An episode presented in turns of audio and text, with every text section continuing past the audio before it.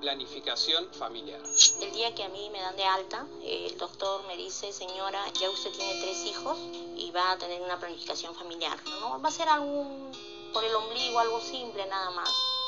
Estuve dos meses en cama sin poder caminar, sin poder hacer nada. El dolor era insoportable. Bom dia, boa tarde, boa noite. Você está no Café Brasil.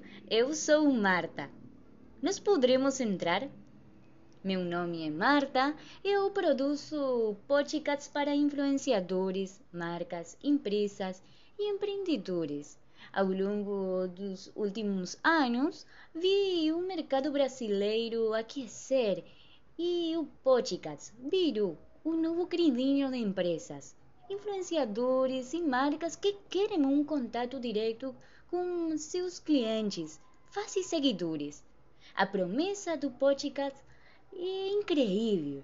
Segundo a última pesquisa de Avipod, mais de 60% dos ouvintes de podcast já compraram algum produto anunciado no programa.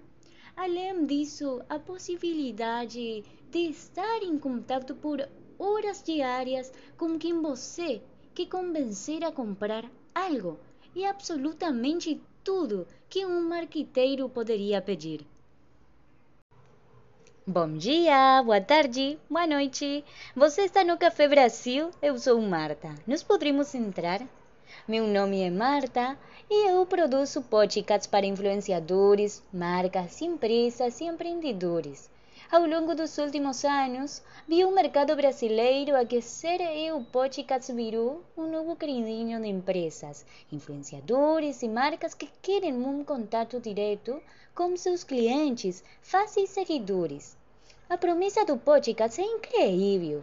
Segundo a última pesquisa de Avipods, mais de 60% dos ouvintes de podcast já compraram algum produto anunciado no programa.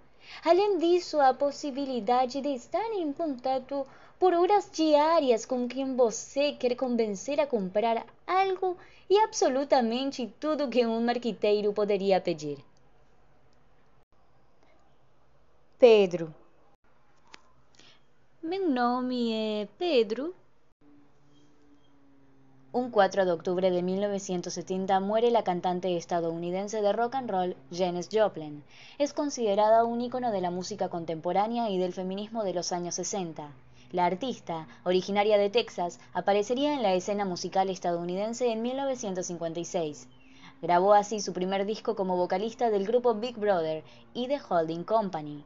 Su interpretación de Shane se considera uno de los grandes momentos del rock de la música y su personalidad e inconfundible voz hicieron que Albert Grossman se convirtiera en su representante. Junto a él llegaría su segundo disco que dejó grandes clásicos indispensables como Summertime. Ya en la cresta de la ola, Janis Joplin decidió abandonar la banda para iniciar su carrera en solitario.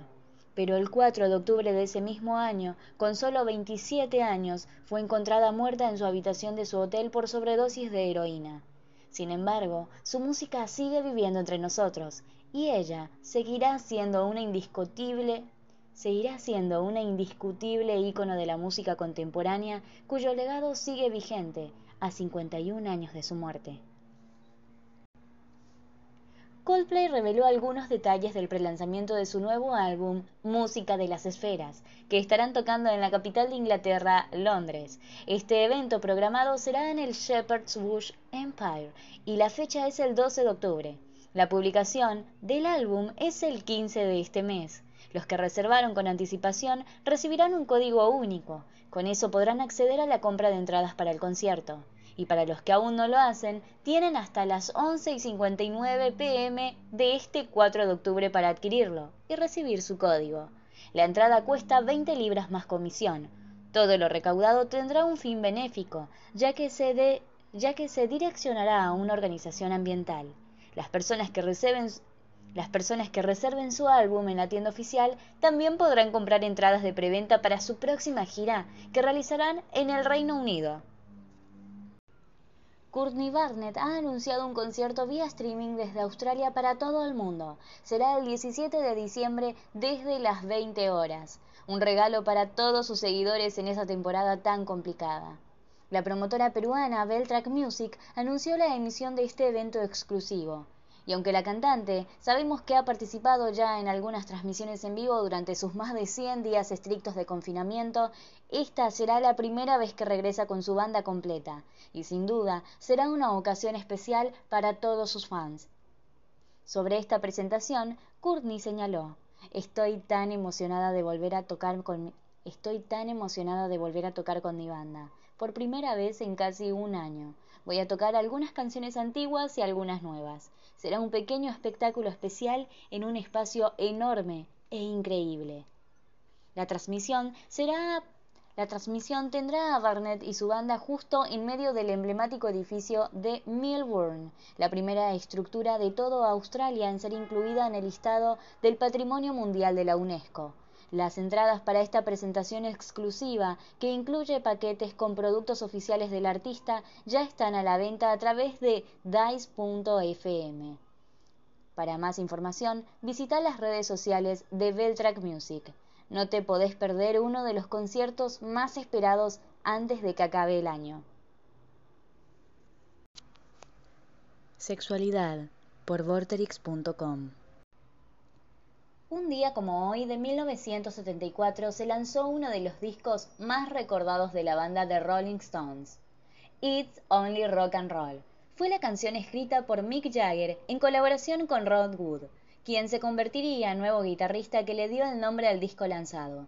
La portada del disco es una pintura de The Pillars, que parece representar una marcada veneración por The Rolling Stones, a quienes desde entonces se les clasificó como una de las mejores bandas de la historia. Los 50 años de Let It el último disco publicado por The Beatles, se festejarán con el lanzamiento de una edición de temas remezclados con tomas inéditas. También incluye un libro con un ensayo del periodista John Harris, reseñas del productor Glyn Jones y apuntes del experto Beatle Kevin. Siempre había pensado que el film original de Let It Be era un poco triste. Trataba de la separación de nuestra banda, pero la nueva película enseña el amor y la camaradería que tenemos entre nosotros, escribe Paul McCartney en su prólogo.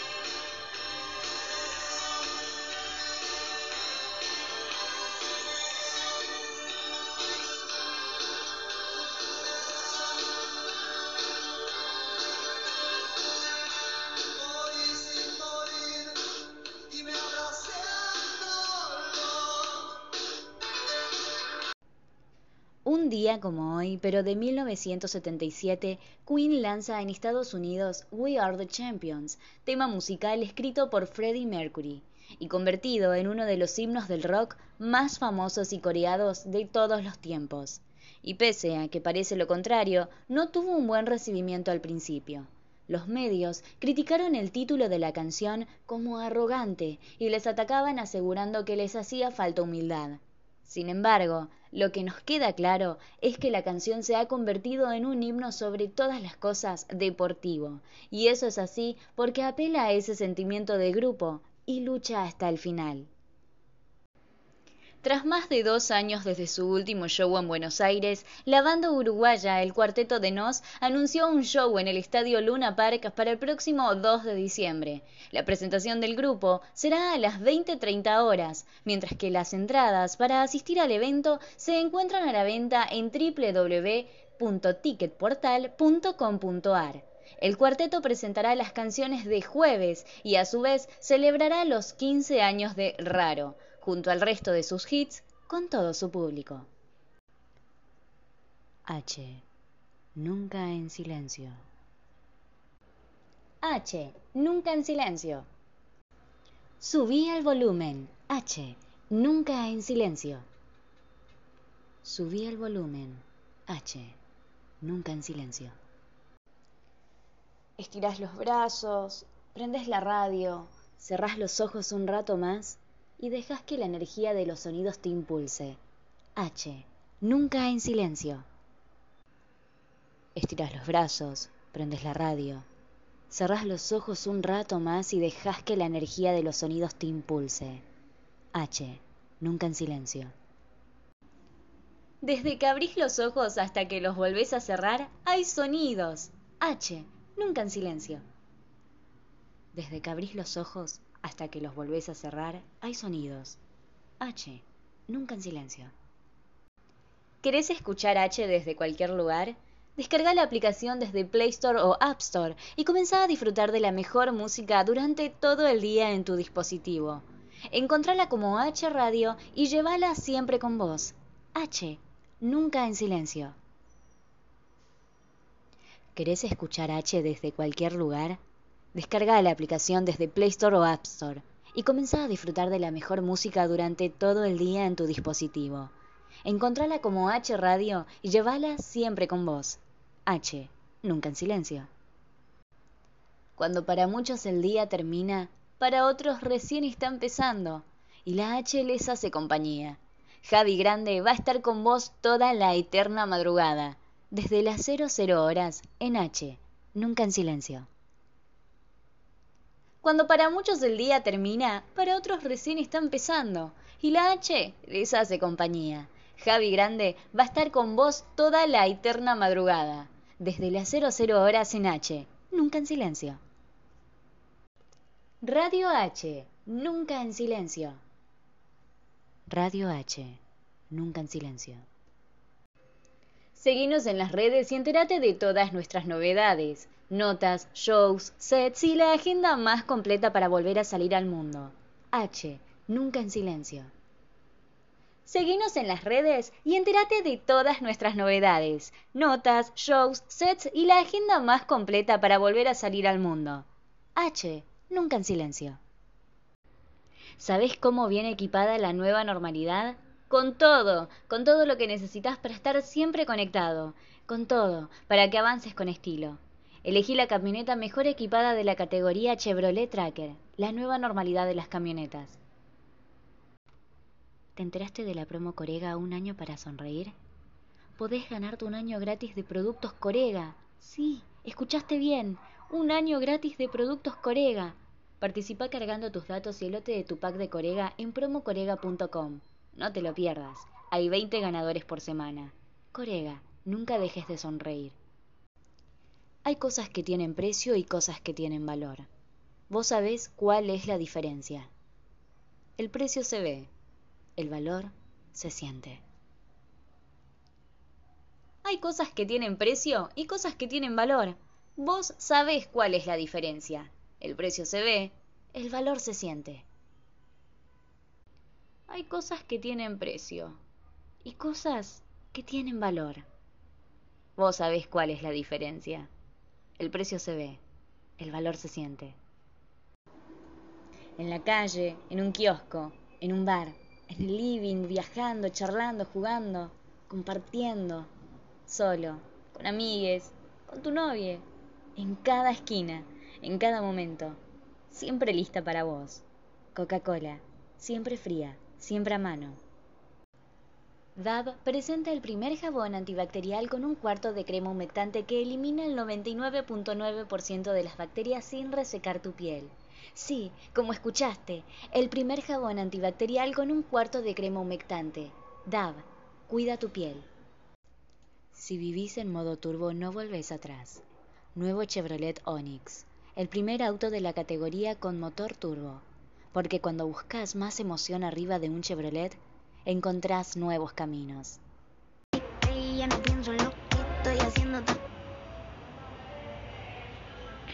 El 31 de julio de 1965 nacía en Reino Unido Joan Rowling, más conocida como J.K. Rowling.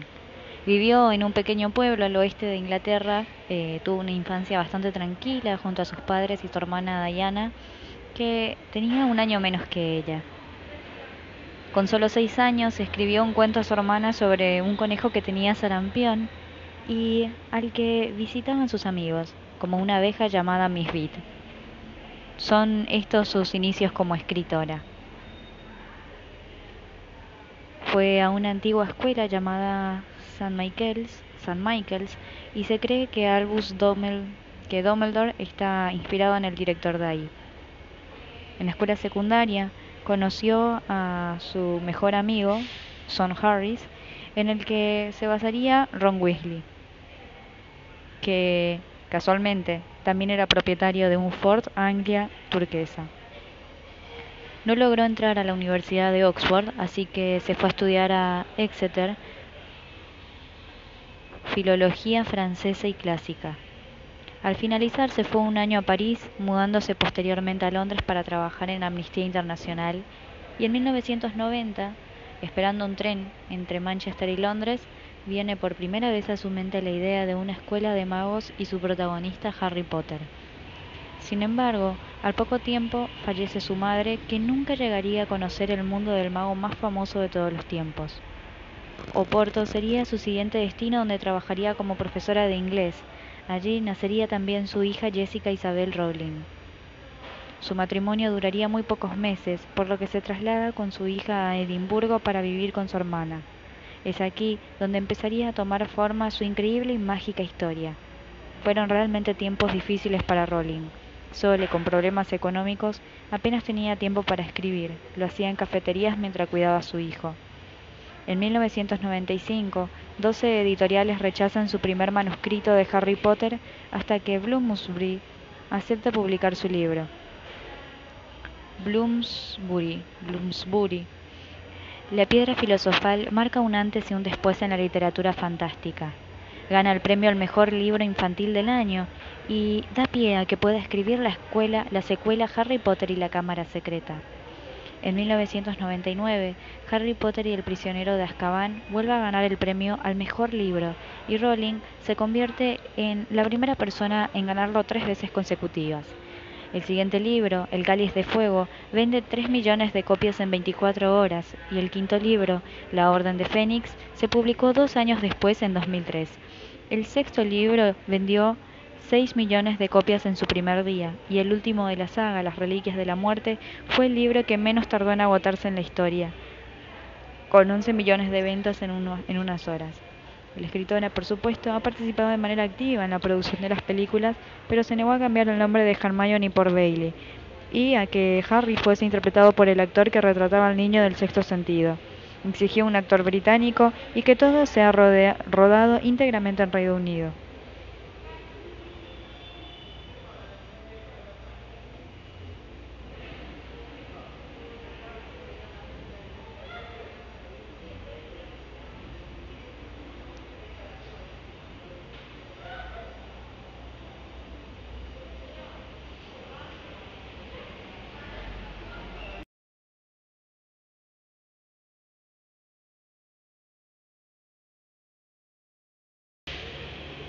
Hoy, J.K. Rowling, Rowling, la autora de Harry Potter, lanzó una nueva novela, Jack y la gran aventura del cerdo de Navidad.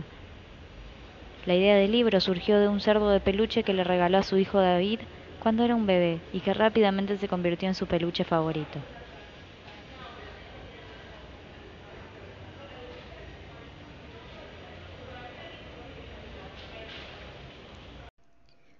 Un primero de noviembre de 1963, The Rolling Stones publica en Inglaterra I Wanna Be Your Man.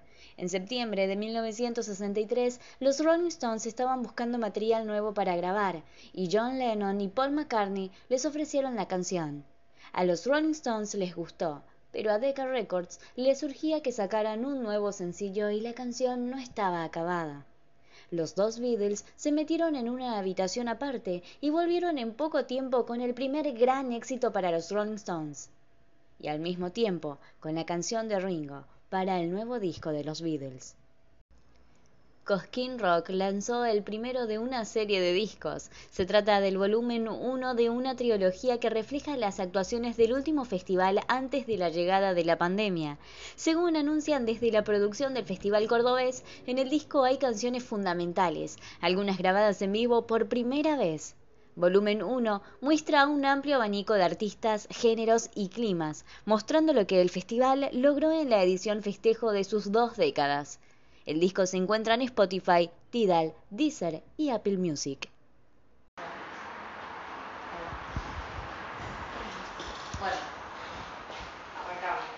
¿A quién tengo que mirar? Eh, a a la quien que te quieras. pregunte, A la que a la pregunte, sí, cámara. sí, sí. No, ok, listo. No, no, pregunto porque viste que a veces es uno, no sé, como... Mirá, Claro, eso te pregunté yo, Te miro a vos. a mí o a esta cámara. Si te preguntó a ella, a ella o a esta cámara. O las dos Ok, no, las voy a mirar a ustedes porque no me voy a acordar lo de la cámara. Me parece muy bien.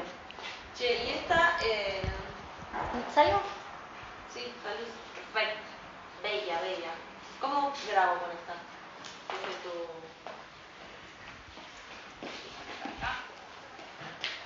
Bueno. Oli. Se ve como muy oscuro. A ver, espera, que te prendo esto. Igual está Ahí va. Sí, sí, acá la iluminación está buena. Sí. Ay, qué lindo, qué bien. ¿Cómo cambió? Sí, mucho mejor. Un montón, re bien. Mucho mejor. Bueno, le damos gas. Dale. Estamos con Samantha Alonso, ella es activista, coordinadora eh, de diversidad y género en el Centro Génera, que es un centro de formación y pensamiento.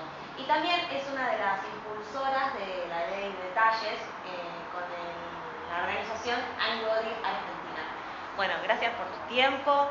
Eh, queríamos saber, antes que nada, cómo fue que te introdujiste en este mundo y, en esta organización, eh, cuándo fue esto y cuáles son los objetivos que tiene esta organización. Bueno, yo arranqué en Enibadi hace casi cinco años. En realidad yo venía haciendo activismo, o sea, arranqué siendo activista en 2013, eh, haciendo una investigación para la facultad. Yo estudié trabajo social.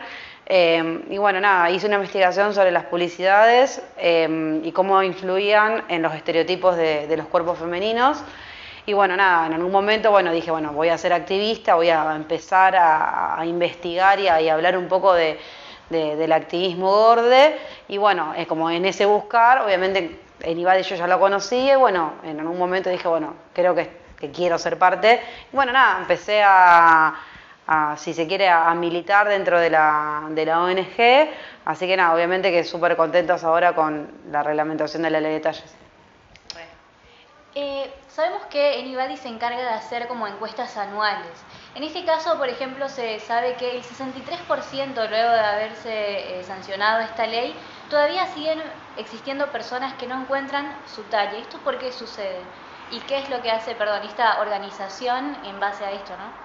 Bueno, nosotros las encuestas justamente las lanzamos para en su momento, en el 2017, presentar nuestro proyecto de ley, que no es el que se aprobó, pero nosotros presentamos un proyecto de ley en 2017 con Vicky Donda, y bueno, las encuestas eran para acompañar este proyecto de ley, para de alguna forma tener datos empíricos de, bueno, de la problemática, no es una cuestión, bueno, que viene Nibadi a decir, no, che, mira, en Argentina hay problemas para encontrar talles, sino que no, pará, 7 de cada 10, bueno, ahora el 63% tiene problemas para encontrar talles, es una problemática real, y no solamente esta cuestión de vulnerar el derecho al vestir, sino a ver, de alguna forma cómo repercute en, el vínculo con el cuerpo esta cuestión de no encontrar talle, que no solamente no encontrarlo, sino todas las cosas, todos los cabos que están atados alrededor de esto. Entonces, bueno, nada, eh, esta cuestión de que todos los años siempre se repitan los mismos datos, que entre el 60 y el 70% de les argentines tienen problemas para encontrar talles, porque la problemática existe, persiste y que nada, que obviamente que necesitamos ya la, la implementación de la ley de talles en su totalidad para que obviamente tengamos una moda mucho más inclusiva exclusiva.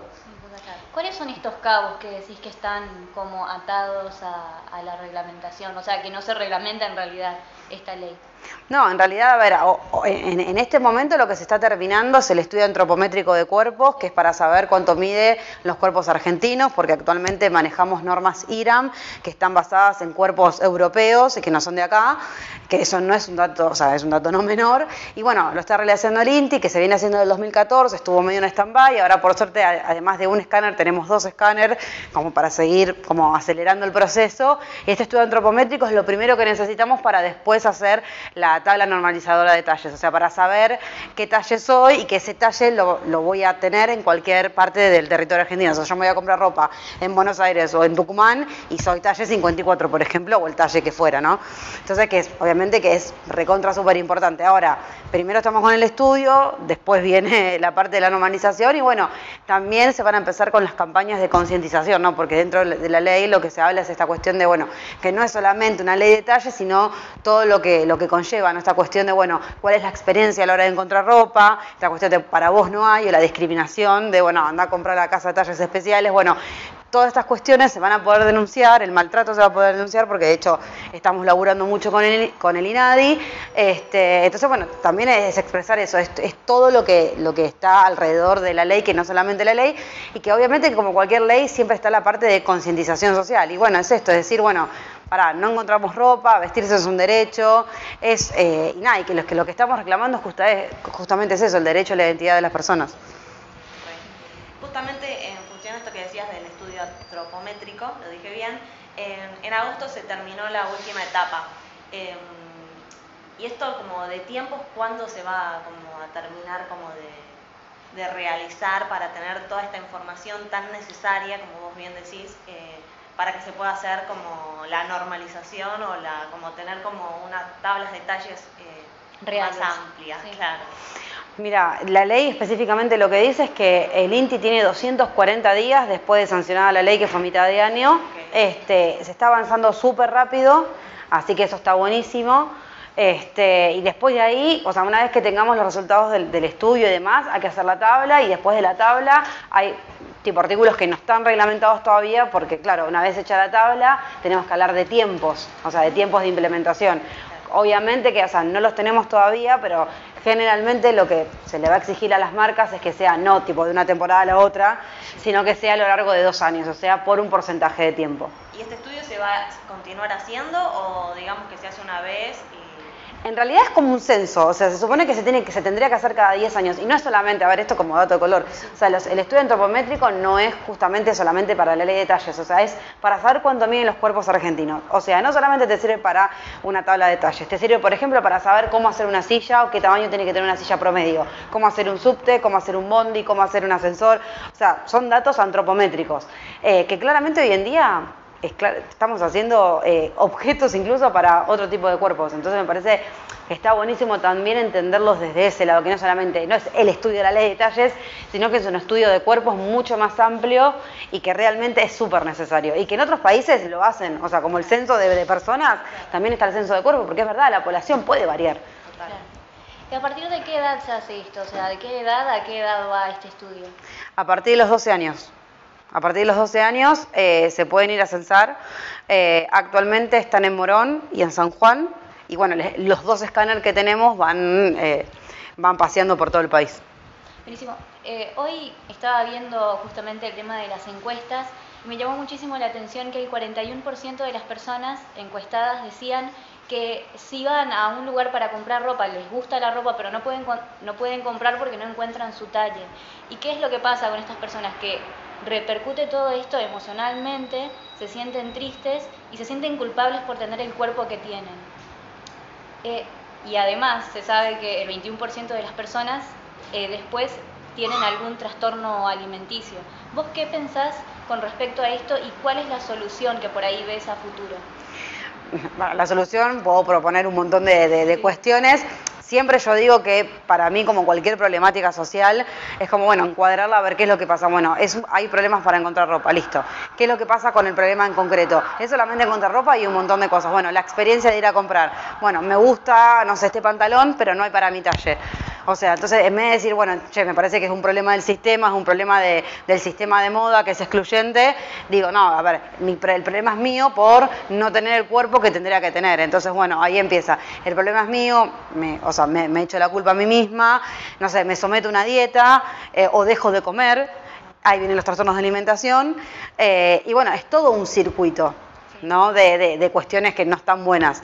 Y es lo que yo siempre digo, a ver, eh, qué es lo que estamos haciendo nosotros como sociedad en general con respecto a esto. Entonces vos tenés los medios de comunicación que te bombardean todo el tiempo con la cultura de la delgadez, con la industria del fitness, bueno, las redes sociales ni hablar, o sea, es todo el tiempo cuerpo, cuerpo, cuerpo, sobre todo para las, para las femenidades, ¿no? Como esta cuestión de, glorificar la delgadez, no solo glorificarla como, como lo lindo, lo bello, ¿no? Y, la gordura como, no sé, lo dejado, lo feo, sino esta cuestión, lo enfermo también, sino como esta idea del éxito, ¿no? Como que uno va, cuando, se, cuando uno sea flaca, ¿no? Vas además de ser linda y aceptada, que no es menor, sino una idea de felicidad, vas a tener tu trabajo, vas a estar con la, con la persona que querés estar, ¿no? Como si no lo pudieras hacer como en este estadio, que es un estadio malo y que de alguna forma no está siendo funcional con ese cuerpo que tenés. Entonces, pues, claramente todo este análisis no hay, o sea, solamente me echo la culpa, me someto a una dieta o empiezo con un trastorno de alimentación y mucha gente se termina muriendo, o sea, en Argentina somos el segundo país con más trastorno de alimentación. Viene Japón, después viene Argentina. Entonces eso tampoco no es un dato menor y me parece que eso habla de lo que nos pasa con los cuerpos. Eh, es una problemática que todavía sigue existiendo y por más que haya una ley de talles, en, como que se esté haciendo, eh, o sea, esté, eh, terminando para empezar a implementar, ¿no? Hay un montón de cosas que tenemos que cuestionar. Tenemos que cuestionar la cultura de la delgadez, tenemos que cuestionar el sistema de moda, tenemos que cuestionar qué pasa con, con la comunicación que la comunicación tiene que ser responsable, que no se puede comunicar cualquier cosa porque sí. Eh, no sé, ahora estamos en el verano, esta cuestión de, bueno, los cuerpos del verano, llegar al verano. O sea, me parece que son cosas que ya no, deberían pasar y posta que si hay, no sé, algún medio que, no sé, que baje esa línea, tiene que ser sancionado porque realmente termina siendo muy nocivo para nosotros. puede pasar ahora si se reglamenta esta ley justamente, ¿no? En realidad, a ver, la ley de talles eh, en sí habla de los talles y la realidad es que, bueno, si vos, o sea, va a haber una tabla de talles, vos vas a poder denunciar si no hay tu tallo, si realmente no cumple con la normativa, hay un montón de normativas. O sea, el SUNITI va a tener que estar publicado, la etiqueta va a tener que tener las medidas que corresponden a ese talle, o sea, vos vas a poder denunciar. Este, después hay toda una pata más social que obviamente que se puede laburar. ¿Cómo se puede laburar? Por ejemplo, desde la ESI es, un buen lugar para laburar el tema de la diversidad corporal. O sea, el tema es que la diversidad corporal tiene que estar en agenda. O sea, la realidad es que si uno sale a la calle, como digo algo pago, pero si uno sale a la calle y la diversidad corporal la vemos. Ahora, cuando queremos glorificar y cuando queremos avalar, avalamos solamente el cuerpo delgado, el resto está por fuera. Y no es solamente estar por fuera, es vulnerar los derechos a, porque dentro de lo que es las disidencias, y hablo como disidencia gorda porque no quiero hablar por otra por, otra identidad, pero sí hablando como gorda, o sea, a mí me quitaron el derecho no solo a vestirme, a vincularme con quien quiero, a vivir mi sexualidad, a vivir un montón de cosas simplemente por ser gorda. O sea, era como que la respuesta siempre fue, bueno, baja de peso y ahí vas a tener una vida. Hace poco, perdón que te detenga, vi que posteaste en tu Instagram que saliste a caminar y justamente recibiste como estos insultos cuando estabas caminando. O sea, sí, por salir con un top, no, decir, una remera corta y un short. Porque sí, porque es real, o sea, habitar nuestros cuerpos en una sociedad que es gordodiante es un desafío, porque está buenísima la militancia. A ver, yo hace muchos años que milito, soy investigadora, soy docente, o sea, tengo como un montón de privilegios y de info que no tienen todas las personas, todas las mujeres gordas o las feminidades gordas, pero sin embargo hay que bancarse la parada, como digo, en la calle y que nada, en una sociedad que claramente todavía le cuesta un montón. Y específicamente con las gorduras hay una cuestión con esta, esta, esta idea de que, de que ser una persona gorda es ser una persona enferma, que siempre es como que la violencia la justifican desde ese lado. No, está, está re bueno, sí, qué buena la ley de detalles, pero viste, los gordos y no son personas sanas, porque aparte ya sabemos que todo lo que viene después de un pero ya sabemos que es malo. Entonces, me parece que eso también habla. Y yo siempre, siempre planteo que hago que es, un, es medio incómodo, pero no sé, una persona que tiene cáncer, por ejemplo, ¿no? Es una persona enferma. Yo a esa persona no le digo, che, vos no te puedes vestir. Entonces, ¿por qué yo no me podría vestir o por qué yo no podría hacer un montón de cosas? Sí, a ver, yo claramente no considero que ser gorda es ser una persona enferma, pero vamos a suponer que nos paramos del lado patologizador. ¿Por qué no podría tener una vida posible laboral, sexoafectiva, eh, bueno, encontrar ropa, ¿por qué no? ¿Por qué no? ¿Por qué siempre la respuesta es bajar de peso? Que es mi culpa y que si quiero tener una vida mejor tengo que someterme a una dieta. No, justamente, nosotros tenemos que cambiar. O sea, el mundo se tiene que adaptar a la diversidad corporal, no podemos ser todos hegemónicos, blancos, cis, eh, altos. Eh, y para ir cerrando, eh, y esto que decías vos del tema del rol medios de comunicación, ¿qué crees que, deberían considerar más y considerar menos? O sea, ¿qué tendrían que cambiar y qué tendrían que dejar de hacer como en concreto, ¿no? Como para ayudar con esta problemática y con este sentir que, puede, que pueden tener muchas personas.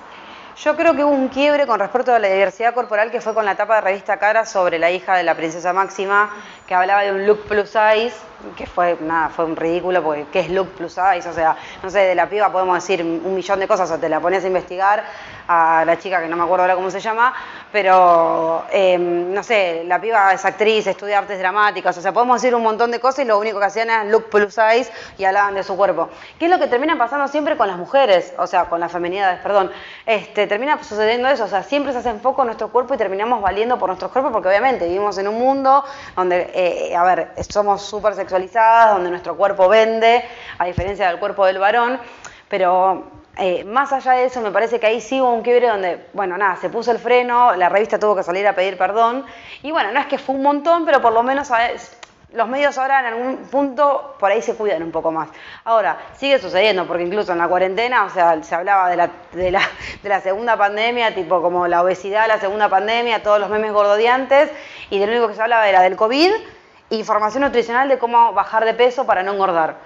Y después, por ejemplo, en el medio de todo eso, por ahí alguien te llamaba para hablar, no sé, de la ley de talles, o, un medio te llama para hablar de la ley de talles, de la no discriminación, que está re mal, o sea, todos nos ponemos mal y de repente te ponen a un nutricionista que te dice llegar al verano. Entonces también incluso los mismos medios contradicen y te dan un espacio que después lo inhabilitan con otra cosa que realmente es nocivo. Y eso es lo que hay que entender. Hay cosas que ya no se pueden, como en su momento los medios hablaban de crimen pasional, ¿no? Y después, ya ahora imposible hablar de crimen pasional, o sea, a nivel político es imposible, o sea, es femicidio. Bueno, las cosas por su nombre también, no es gordofobia, es gordodio, porque no es una enfermedad, o sea, es una, es una construcción cultural. El odio, eh, los discursos de odio existen, el gordodio existe, y bueno, la diversidad corporal existe y la violencia sistemática hacia nosotros existe, y es solamente salir a la calle para que te griten gorda de mierda entre tantas cosas. Incluso una pavada, en este asiento que estoy sentada, no estoy entrando, no estoy cómoda. Me pasa cuando subo un ascensor, me pasa cuando viajo, no sé, en el subtv. O sea, en un montón de, lugares nos están intentando eh, adelgazar de alguna forma e incomodar, porque si no entras es incómodo, porque no es solo incómodo para mí, es incómodo para la otra persona. Y es una situación súper vergonzosa. Yo conté algo que me pasó hace, no sé, dos meses que me fui a vacunar, la segunda vacuna del COVID, cuando el espacio donde tenés que sentar 15 minutos después para, esperar que no te agarre ninguna reacción alérgica, eran unas especies, de reposeras amarillas que no entraba. O sea, pero no me pude sentar, me tuve que quedar parada. Y yo estaba, estaba con mi novio, estaba sola, pero yo digo, yo pensé lo siguiente, digo, bueno, me levanto a la mañana, eh, me pongo la ropa que tengo, vengo bajoneada con el tema del cuerpo, no sé, miro una noticia que me hace mal, miro alguna, un posteo de Instagram que me hace mal, me voy a vacunar y encima, no sé, hay un montón de gente esperando sentada y yo la gorda parada porque encima amago sentarme, no entro, me pongo de costado, no entro, no entro, todo el mundo está mirando que tipo, ah, la gorda no está entrando en la silla, me quedo parada. Es terrible. O sea, este, tipo, la secuencia es terrible. Entonces, y nadie le importa, como que, y, y, nadie le importa porque no lo pueden ver y la vivencia y, el, y, y la vergüenza y la humillación que vivimos nosotros es terrible es, y es en todos los aspectos. Y, el, yo creo que el COVID lo, lo, demostró, o sea, en su momento le teníamos más miedo a engordar o a perder la forma, entre comillas, como se hablaba en ese momento, que el mismo COVID que te mataba de un día para el otro. Entonces le teníamos más miedo a la, gordura que, al COVID. Entonces me parece que eso habla de la representación simbólica que tiene la gordura y el miedo que le tenemos a ser gorda y obviamente, porque yo siempre digo, si yo mañana me despierto flaca, se me solucionan un montón de problemas, sí, las inseguridades van a estar, el deseo de tener otro cuerpo seguramente sí, por supuesto, porque tampoco soy hegemónica, pero probablemente si esta grasa corporal yo no la tuviera, habitaría mi cuerpo desde otro lado y con mucho más privilegios que hoy en día no tengo. El 5% de, Estoy así con, el tema de los porcentajes, pero. la chica porcentaje. Pero, de verdad, el 5%, el 5 de las mujeres acá en Argentina solamente se sienten conformes con su cuerpo. Solamente el 5%, es un montón. Eh, es muy poco, pero es un montón el tema de, que sea solamente el 5%. Eh, a mí me gustaría que nos puedas decir qué es lo que vos le decís a aquellas personas que están atravesando por, por la discriminación justamente? O sea, ¿qué, mensaje podrías dar? No, yo siempre lo que digo es que lo mejor siempre es pedir ayuda, o sea, si hay una situación que realmente te desborde, o sea, cuando, cuando reclamamos el derecho a, es el derecho también a evitar nuestra salud, la salud, es, hay que pensar la salud integral, no solo física, es mental, eh, social, económica. Eh, siempre los espacios terapéuticos son buenísimos, este, siempre, no sé, como pequeñas cosas, como, a ver, eh, si seguís cuentas en Instagram que realmente te hacen daño, dejar de seguir es un acto político maravilloso, bloquear también me parece genial. Este, siempre un espacio terapéutico está bueno. Eh, nada, consumir contenido del bien, o sea, siempre tener la información, leer teorías sobre diversidad corporal, hay un montón de cuentas, hay un montón de libros, un montón de, de fanzines. Mi libro, bueno, pero mi libro es más específicamente sobre poesía gorda, pero hay un montón de libros más que explican cómo funciona quizás el sistema y está bueno porque si bien uno siempre se termina echando la culpa, no es lo mismo no, no tener como ese clic, ah, claro, entonces el problema es el sistema, no somos nosotras. Tener esa información te ayuda como a un alivio emocional, ¿no? Obviamente, después hay que bancar la parada en la calle, hay que bancar la parada con la familia, con las amigas. Yo qué sé yo, tengo el privilegio de que, no sé, todas mis amigas como que estamos medio en la misma, o sea, somos todos gordas, o por lo menos las que no, es como que entendemos un montón, pero yo sé que hay un montón de gente que por ahí es la única gorda en un grupo de amigas que tipo, ni, ni, la pueden entender. O sea, y también es eso, hay un montón de hablar de espacios seguros, ¿no? De, de, juntarse con otras gordas, de, no sé, no sé si juntarse físicamente, pero no sé, hablar con, con alguien por Instagram, tejer redes. Es la única forma, porque la realidad es que más que nosotras mismas, que evitamos la grasa corporal, nadie nos va a entender más que nosotras. Bueno, muchas, no, de gracias nada. por tu tiempo y ojalá que mejore toda esta situación sí, y que bueno, por lo menos estamos como poco más encaminadas. Sí, yo creo que sí, que vamos por un, va, por lo menos yo espero que vamos por un mundo donde la moda sea mucho más democrática e inclusiva. Gracias. No, de nada. No grabé. Ah. Ah. El 8 de noviembre de 1971, Led Zeppelin lanzaba Led Zeppelin 4. El álbum incluye canciones como Rock and Roll y Black Dog. Fue producido por el guitarrista Jim Page y grabado entre diciembre de 1970 y febrero de 1971, mientras que en 1980 alcanzó el cuarto puesto como mejor música en la lista del Reino Unido. Los tickets para el nuevo recital de Metallica en Argentina se agotaron en una hora. La legendaria banda se va a presentar el sábado 30 de abril del 2022 en el campo argentino de polo junto a Greta Van Fleet como banda invitada, y para ello sumó una limitada cantidad de entradas que llegaron a agotarse en el lapso de una hora. El disco, donde más de 50 artistas sin precedentes que abarcan una gama increíblemente amplia de géneros, generaciones, culturas, continentes y más, reversionan su canción favorita de The Black Album.